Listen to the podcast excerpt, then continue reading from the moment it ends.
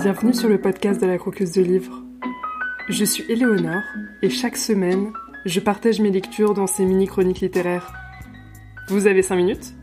C'est parti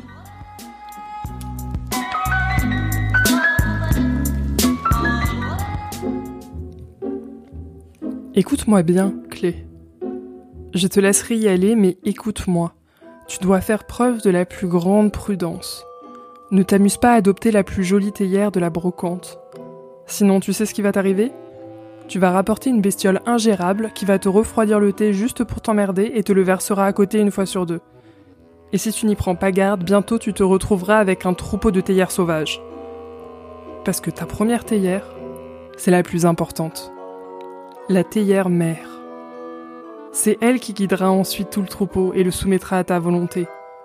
Comme le chien avec les moutons, tu vois. Donc, il faut en sélectionner une parmi celles qui se laissent approcher. Pour les reconnaître, c'est très simple. Tu leur attrapes l'anse fermement et tu les penches vers l'avant comme pour servir le thé. Si elles te résistent, tu les reposes et tu n'y penses plus. Même si elles essaient de t'attendrir avec leurs motifs colorés et leurs femmes rondelettes, d'accord? Ne te laisse pas berner. Des belles théières, il y en a plein le vaste monde. Des théières gentilles, coopératives, c'est beaucoup plus rare. Celles qui ont le plus de mémoire, ce sont aussi les plus difficiles à apprivoiser. Les fonds sans émail, les terres cuites, tout ce qui garde le souvenir d'été passé dans ses parois.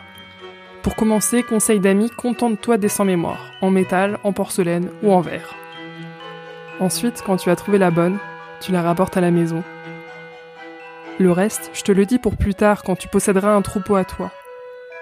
Chaque nouvelle théière, tu la poses pas trop loin des tiennes pour qu'elle fasse connaissance, mais pas trop près non plus pour ne pas les brusquer. Et tu attends. Tu vois si elles s'entendent ou si elles se chamaillent. Petit à petit, tu la rapproches, un peu chaque jour, jusqu'à l'installer avec les autres. Et pour finir, le test ultime, tu sers le thé avec, devant le troupeau.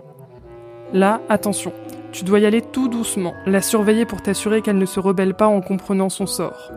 Ça arrive des fois que certaines n'aient pas saisi qu'elles étaient devenues des théières domestiques, et alors elles se mettent à ruer, à piaffer, à sauter. Un peu comme ces enfants tout sages le matin de la rentrée qui découvrent le lendemain qu'il va falloir y retourner. Et puis bien sûr, tu dois rester attentive aux théières qui observent. Elles pourraient se sentir trahies et tenter de mettre fin à leur jour en se jetant de leur étagère. Une fois, j'ai perdu comme ça à cause d'une crise de jalousie collective tout mon troupeau d'un coup. Terrible. Depuis, je mets toujours un matelas par terre avant de tenter une nouvelle recrue. Cela dit, ce n'est pas le plus grave de casser une théière. Il faut juste n'en perdre aucun morceau.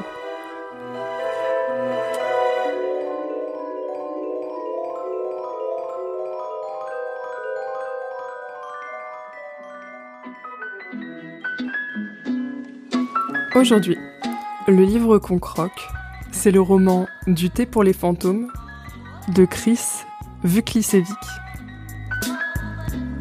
L'histoire, c'est celle de deux sœurs qui naissent dans un village perdu dans l'arrière-pays niçois. L'une, Félicité, peut parler aux fantômes, l'autre, Agonie, est une sorcière. Inquiétante, elle vieillit tout ce qu'elle touche et des papillons sortent de sa bouche. Agonie est maltraitée par sa mère alors que Félicité reste la préférée. Lorsque Carmine, leur mère, meurt, Félicité veut chercher son fantôme. Mais impossible de le trouver. Le comble pour une chasseuse de fantômes. Il faudra donc beaucoup de persévérance, de confiance et de thé pour permettre aux deux sœurs de renouer et de démêler les fils du passé de leur mère. Poétique et rempli de réalisme magique, ce roman est surprenant et c'est une pépite. Attiré par la couverture avec ses jolies théières et ses jolies coupoles, je l'ai emprunté à la bibliothèque et oublié un peu dans un coin. Lorsque je l'ai ouvert, je l'ai fini en deux jours. Il m'a vraiment beaucoup plu. J'ai beaucoup aimé le thème et l'écriture, qui m'a vraiment emmené dans cette quête qui part de la côte d'Azur et de Nice. Les deux sœurs sont différentes et la narration est originale. Nous sommes dans un café et le ou la narratrice nous parle pour nous raconter l'histoire telle que lui a raconté Félicité. C'est donc un récit qui passe par deux intermédiaires pour arriver à nous finalement, et c'est à nous de faire confiance ou pas aux narratrices qui se succèdent. Certains passages sont poétiques, et j'ai adoré le concept des théologues, spécialistes des thés magiques sans trop de surprise. J'ai très envie d'un troupeau de théières à présent que je sais comment le dompter et le constituer. L'autrice est originaire de la Côte d'Azur et elle fait régulièrement des petits clins d'œil à sa ville natale, se moquant un peu des Niçois. Le ton est décalé, souvent drôle, parfois triste. Certains passages sont écrits en vers libre. Bref, un ovni à l'atmosphère envoûtante qui sent bon la Provence. Je vous recommande ce roman si vous cherchez une lecture d'automne qui parle de chasse aux fantômes peu traditionnelle, de sororité et de thé. Et vous, vous avez lu ce livre? Vous avez envie de le lire?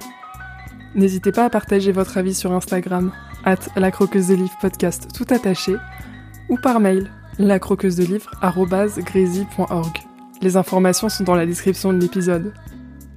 Si vous aimez le podcast, n'hésitez pas à le partager autour de vous en en parlant, le bouche à oreille fonctionne très bien, et vous pouvez aussi le noter sur votre application de podcast préférée.